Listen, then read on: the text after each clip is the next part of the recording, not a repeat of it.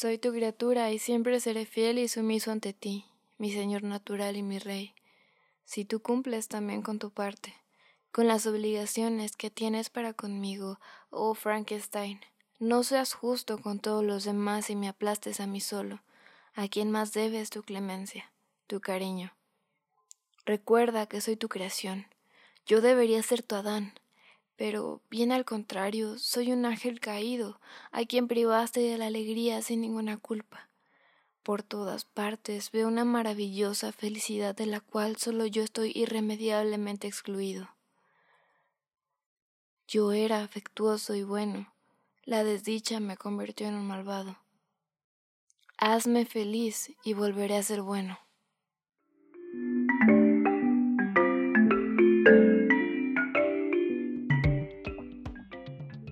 Bienvenidos a un episodio más de La Librera, el podcast, donde continuamos con nuestro análisis, la crítica, el chisme y la charla sobre Frankenstein, la primera novela de género gótico y ciertos tintes de ciencia ficción. Yo soy Victoria Aldana y del otro lado me acompaña Michelle Obadía. Y bueno, pues agárrense que Michelle trae un, un análisis de la vida de Mary, de esta hora espectacular. Y tú dale, Michelle, no te preocupes nosotros esperamos pacientemente. Muchas gracias. Pues bienvenidos. Estamos ya abordando nuestra novela estelar del mes. Y pues, como dice Vico, voy a empezar a platicarles un poquito más de, la autora. Eh, Mary Wollstonecraft Godwin, mejor conocida como Mary Shelley, nace en Londres en 1797 y fallece en 1851. Fue hija del pensador revolucionario William Godwin y de la precursora feminista Mary Wollstonecraft, que escribió La Vindicación de los Derechos de la Mujer. Y lamentablemente ella fallece diez días después de dar a luz a Mary, entonces no pudo convivir con ella. Mary vive con su papá, vive con su madrastra y con su hermana. Eh, a los 16 años conoce al poeta Percy Shelley y se, se casa con él, decide fugarse con él. Em, más adelante en el tiempo eh, concibe esta maravillosa obra Frankenstein cuando fueron a un viaje. Lo, lo platica, es como un mito urbano, o sea, sí es una especie de mito en la literatura y se habla de que una noche de 1816 eh, se encontraban eh, un escritor llamado Lord Byron, William Polidori, que era el médico personal de Lord Byron, y Mary Jane, la prima de Mary. Estaban pues todos en una habitación, era de noche, estaba húmedo, estaba lloviendo, y a Lord Byron se le ocurre eh, que cada quien escribiera una historia de terror para poder leerla más tarde. Esa misma noche se supone que Mary tuvo una pesadilla en la que veía a una criatura eh, construida a partir de partes humanas. En este momento estuvo como muy de moda todo el tema de, de devolver la vida, de, de la vida eterna, entonces pues pudo haber surgido de ahí. Y este sueño le da la idea a Mary para empezar a trabajar y a escribir. Ella pensaba en dejarlo como un relato corto, pero Percy escucha la idea y, le, y la convence de que pues la desarrolle más, que haga una novela a partir de, de ella. Y pues sí, sí sigue este, escribiendo. Al terminar, Mary tiene problemas para pues para publicar porque en la época era imposible que le aceptaran una novela a una mujer o publicar a una mujer y sobre todo por la naturaleza de la novela que era pues terrorífica finalmente era como que, una señorita podía escribir algo así. Entonces tuvieron, Percy le ayudó a, a conseguir un editor que finalmente la acepta, pero de manera anónima. Y de hecho muchas personas eh, en su momento le achacaron el trabajo a Percy, que si bien la ayudó con ciertos este, asuntos para escribir la novela, la idea original y toda la reacción fue de ella. Y hay que tener en cuenta que Mary para este entonces tenía aproximadamente 18 años. O sea, era muy, muy joven cuando lo escribió. también publicó eh, más adelante El último hombre en 1826 y Faulkner en 1837. Y pues bueno, ya sabiendo como estos antecedentes, les voy a dar un breve resumen de la novela, eh, que está dividida en algunas partes, creo que son tres partes más o menos, y cada una es como narrada por diferentes personajes. Empezamos con unas cartas que un capital llamado Walton le está enviando a su hermana. Eh, porque Walton emprende un viaje hacia el Polo Norte y en el, en el camino eh, Walton se encuentra con un viajero que le, que le comienza a contar su historia. Este viajero resulta ser el doctor Victor Frankenstein, que era miembro de una familia acomodada y amorosa y, de hecho pues sí, esa era una familia muy bonita, con su papá, su mamá y, y su prima, con el que él, por cierto, estaba comprometido. Eh, su prima se llamaba Elizabeth. Eh, Víctor empezó pues teniendo como, pues sí, tenía una vida perfecta porque estaba en una familia acomodada, tenía una familia amorosa, tenía ya una prometida a la que quería muchísimo. A Víctor siempre le interesó la ciencia y se fue a estudiar a la universidad. Eh, ya estando en la universidad, el doctor Víctor, y todo esto se lo está contando Walton, el doctor Víctor este, va poco a poco superando a todos sus maestros. Víctor empieza leyendo en la biblioteca de su papá y no leía como a la gente ya más preparada de la época, sino empezó a leer como a los alquimistas, que empezaban, que empezaron a hablar sobre, no sé, el elixir de la vida y todo eso que para el momento en que él fue a la universidad pues ya era obsoleto, pero como que todos los conocimientos que él adquirió sobre este tipo de alquimia y estos conocimientos anteriores y los conocimientos que rebasó en la universidad, pues lo convirtieron en un doctor súper bueno que se fue interesando en el asunto de la vida y la muerte se propone crear, a partir de esto se propone crear un ser humano, este, ajá, quiere como, también su intención es como ser adorado, ¿saben? Eh, y entonces comienza a construir a una criatura que mide más de dos metros y que tiene un aspecto abominable porque lo que hacía era tomar partes de cuerpos, iba a cementerios, a morgues y recolectaba los cuerpos y los iba uniendo. Eh, eh, posteriormente pues logra este, concebir a esta criatura, pero cuando la criatura está a punto de despertar o está despertando, Frankenstein como que se aterroriza, o sea, empieza como a cuestionarse qué hizo, por qué hizo algo así, por qué estaba jugando a ser Dios. Y a partir de ahí que ve como al monstruo levantándose, Víctor huye y abandona a su monstruo en otra parte de la historia eh, tenemos como al monstruo narrándonos todo lo que pasó. Tenemos al monstruo narrando como su abandono eh, y, más adelante también iremos hablando un poquito más de esto. Pero vemos que la criatura que ni siquiera tuvo nombre fue una, una criatura que nació totalmente inocente, que nace como, pues como si fuera un niño, ¿saben? Como si hubiera un niño acabado de nacer. Nace con una inocencia increíble, nace con una bondad increíble, pero le toca este abordar la vida solo y con un aspecto terrorífico, lo que hace que todo el mundo lo vaya rechazando.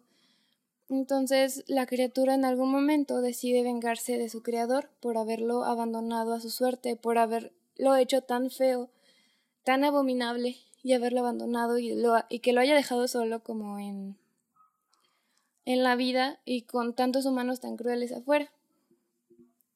Este podría ser un resumen. ok. Em, pues bueno, a mí se me hace increíble como el trabajo que hace Michelle al explicarnos porque nos abre muchas, eh, muchas puertas por las que podemos empezar a hablar de, esta obra. Porque primero que nada, siento que el contexto de la vida de Mary es muy especial y muy importante, porque gracias a el contexto en el que ella vivía y como las investigaciones que se estaban haciendo en torno a la ciencia, la electricidad, eh, la medicina, la biología, le dan pie a tener como el conflicto principal o la justificación principal de este texto. Yo lo personal es como el momento en el que extraño mucho a Alan, porque Alan es quien sabe como de la teoría literaria, ¿no? Y a mí por lo menos este sí me asusta decir decir este pues cosas que ni al caso en torno a la literatura y el comienzo en el terror. Pero pues bueno, a mí se me hace importante que, como lo dije hace rato, em, en la época de por ahí de 1800, que es esta Mary donde comienzan a, escribir estos relatos, ya se estaban haciendo como, estaban volteando la mirada hacia el fenómeno de la, electricidad y también que la electricidad podía ser un gran paso a traer a las personas a la vida y, y todo este asunto de la vida eterna. Entonces, pues sí, yo siento que es una gran inspiración esta novela y que trajo consigo una historia en la literatura eh, bastante importante y que, que, le dio pie a que las mujeres, también es un tema importante este, el hecho de que hay que conocer desde cuándo y desde dónde y desde qué postura las mujeres han estado escribiendo, y más cuando son mujeres que escriben, escriben sobre terror. ¿Qué piensas tú, Miguel? Sí, esta novela fue como como que abrió muchos paradigmas. O sea, me imagino en el momento en que Mary publicó el, el libro ya con su nombre, porque la novela en cuanto salió fue un super éxito. O sea, todo el mundo lo compraba y todo el mundo la alababa. Entonces, no me imagino el momento en que Mary decide ya publicarlo con su nombre y que todo el mundo se da cuenta de que, de que esta maravillosa historia eh, fue concebida por una mujer. Eh, de hecho, hace rato estaba, estábamos como un poco adelantándonos y bien emocionadas platicando de la obra y Michelle decía que eh, terror, terror no es y sí, seguramente quienes ya leyeron el libro, pues no, terror no, no se siente, más bien. Pero lo que sí es lo que predomina o es lo que yo pienso es como un asunto súper filosófico, porque ahora que, que se menciona que Frankenstein nace como, bueno, no tiene nombre, pero pues supongo que así le podemos, nos podemos referir a esta criatura, em, sobre que él nace como con una bondad, con pensamientos eh, bastante, no sé si decirlo, nobles, eh, como muy dispuesto a aprender es lo que me recordó como este asunto filosófico en el que unos piensan que los hombres nacen corrompidos y es la sociedad quien les dice que deben ser correctos, pero también está esta otra disputa en la que nosotros nacemos y hacemos las cosas como nosotros pensamos que, que es. A esto le decimos la moral, pero la sociedad es quien nos corrompe. Y yo siento que esta, por lo menos esta disputa, es la que más se le, se le puede, se puede reflejar mejor en este relato, porque por lo menos en términos hablando de cultura, eh, digamos, digamos así, que Frankenstein o esta criatura no nace con una cultura, no nace como con esta con estas ideas que se les imponen, sino que las va aprendiendo desde cero. Y eso es como que, eso me trajo a mí un conflicto que no me dejó como digerirlo tan rápido. Y, y pues sí es esto, el hecho de que va creciendo cuando camina, cuando sale hacia el mundo exterior.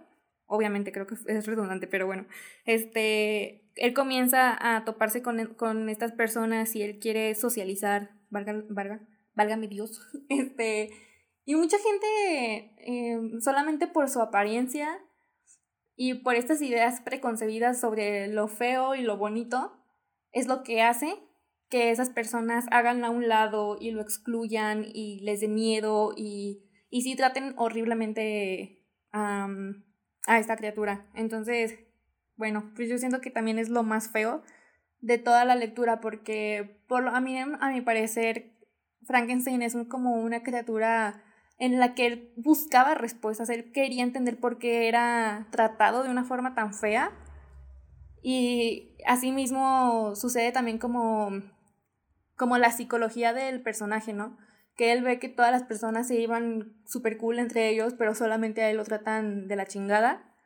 Y él comienza a sentirse culpable o, bueno, a culpar a Víctor, a su creador, porque dice como, o sea, que solamente me creaste para el sufrimiento, solamente me creaste de esta forma para ser tratado de esta, mm, de esta manera. Entonces, asimismo, pues él le pide que, que le cree a una compañera, compañero, para no sentirse solo y él jura y perjura que en cuanto lo hace, él va a dejar de hacer todas las atrocidades que cometió.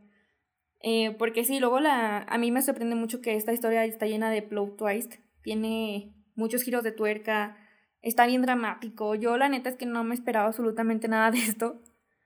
Y, y sí, la verdad es que mm, leer este libro y darnos la oportunidad, ya que somos un podcast que se, que se caracteriza por hablar de contemporaneidad, em, a mí me abrió como mucho los ojos el decir que, que luego las estructuras de antes son igual de complicadas y de importantes y que había que darle voz y espacio a este texto, muy maravilloso, por cierto.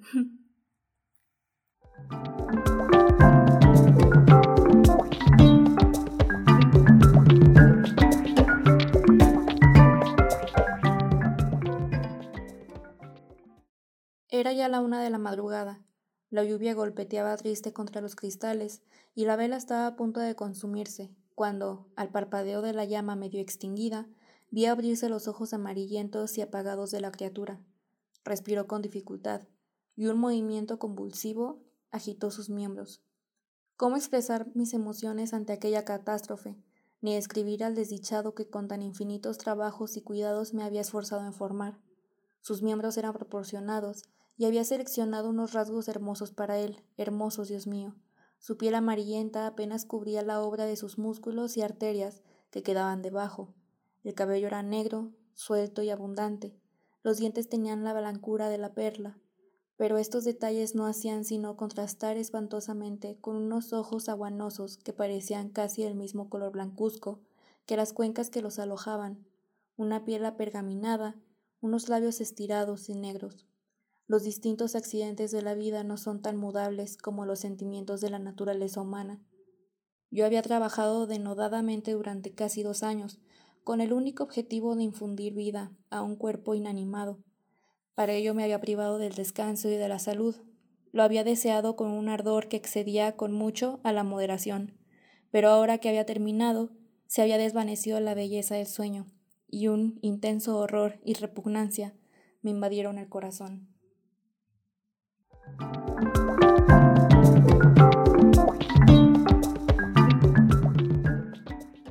Continuamos nuestro análisis sobre esta maravillosa novela. El fragmento que acaban de escuchar fue leído por su servidora. Y bueno, continuamos. Vamos a hablar de los personajes. Vamos a fangirlear y a desquitarnos con los personajes que más nos cayeron más mal, perdón. Entonces, eh, Michelle, ¿quieres comenzar? Uf, tengo muchas cosas que decir. sí, desquítate. Este, el personaje que me pareció más nefasto, más hipócrita, que se hacía la víctima, fue Víctor Frankenstein.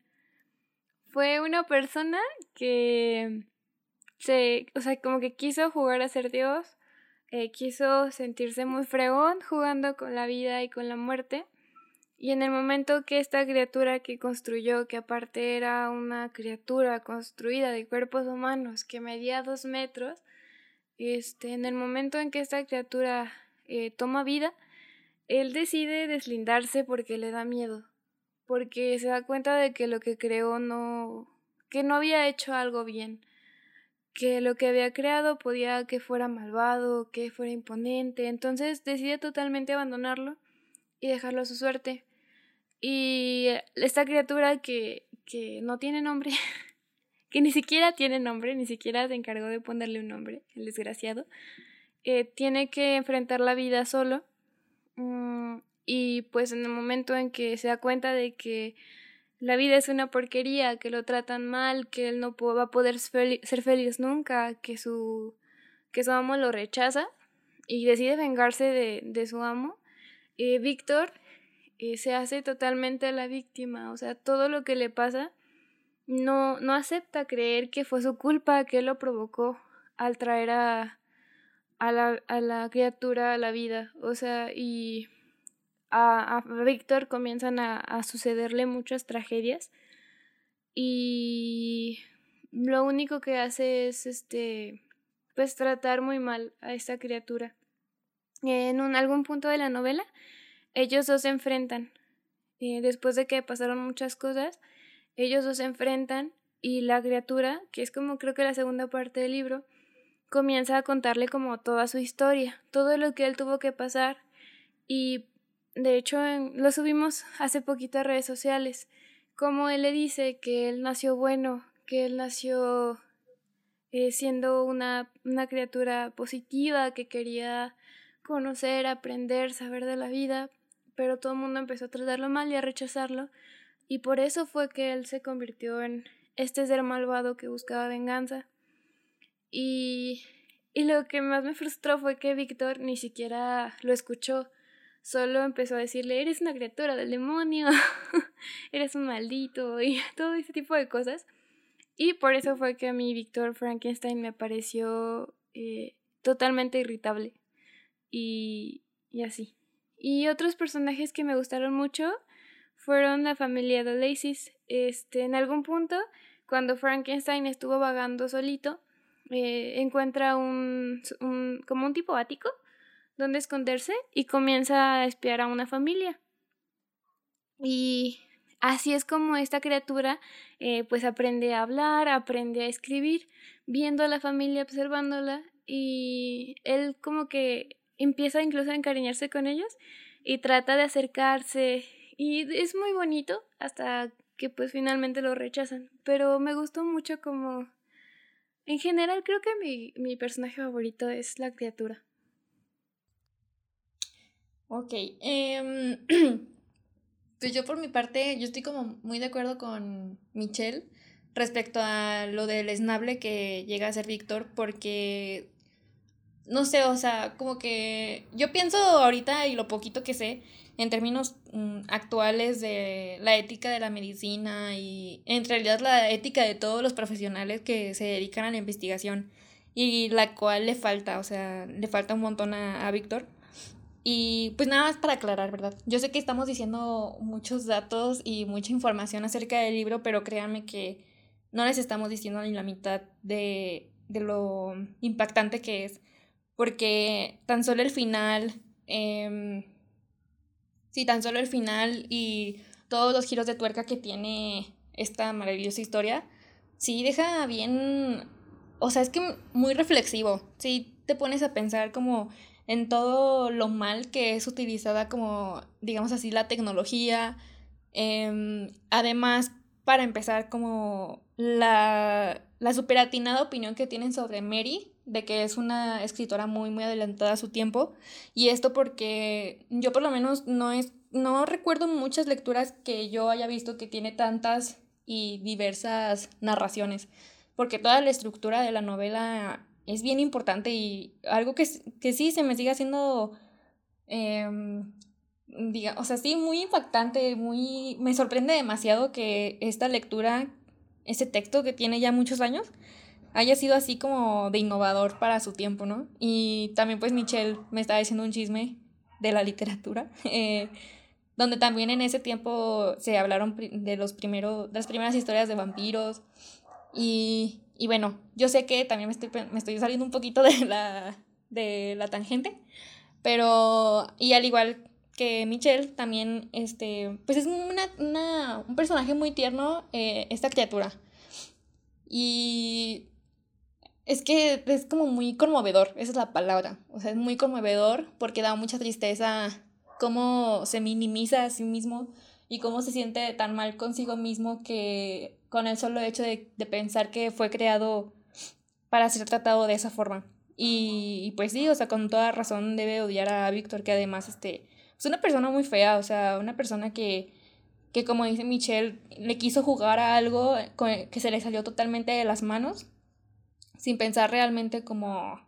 Eh, sin pensar realmente en las consecuencias, sobre todo porque mm, crear una, una, o sea, un, una criatura, este, no es tan a la ligera. O sea, no es como que creaste algo y no te gustó y lo devuelves o, o lo matas, porque esa es mi, esa es mi, como mi duda existencialista respecto a este texto, porque es como, imagínate que de un momento a otro te, te, te haces un homicida porque le diste vida a algo y de pronto lo matas porque ya no, ya no lo quisiste, ya no te gustó y no salió como creías. Entonces ya es un pedo bien existencialista, bien moralista y, y de ética, no sé cómo explicarlo. Eh, sí, la verdad me dejó bien, bien impactada. Eh, Michelle, ¿algo, que, ¿algo más que quieras decir? Este, pues igual este de recomendación, hay una película sobre la vida de Mary Shelley que es muy buena. Y una no recomendación es que no vean las películas que han hecho de Frankenstein porque no tiene nada que ver. Eh, siento que Frankenstein es una historia compleja y hermosa. O sea, más que terrorífica, yo siento que es hermosa. Y siento que hasta cierto punto Mary quiso plasmar cómo se sentía ella a lo mejor en su rol de mujer en la sociedad, el, Mm, en sentirse excluida, el sentir que no podía encajar en ningún lado, el sentir que no se le permitía como ser feliz, porque eso es lo que la criatura este, le reclama a Víctor, que él quiere como ser parte de la felicidad que ve en todas partes, pero nadie lo acepta y siento que es una historia muy hermosa. La está redactada de una manera pues maravillosa, o sea, es siento que más que una historia de terror, es una historia, pues como tú dices, muy existencialista, muy filosófica. Y pues sí, básicamente eso. Les recomiendo muchísimo que lo lean. Eh, independientemente de que es un clásico, creo que vale muchísimo la pena. Bueno, ahí lo tienen. Yo también, ya para finalizar, este, léanlo. Mm, les juro que no no se van a arrepentir. Es como, aparte ni siquiera es tan largo, siento que la historia va a buen ritmo. Y, y nada, pues que lo piensen. Realmente, en mi experiencia que tuve con este libro, pues para empezar había terminado de ver una película de, de terror y que ya me tenía de por sí bien sacada de onda. Em, este, luego terminar también de leer y, y repasar algunos algunos puntos de este texto me hizo todavía como que ah, me sentía como un poco abrumada y como mucho en qué pensar.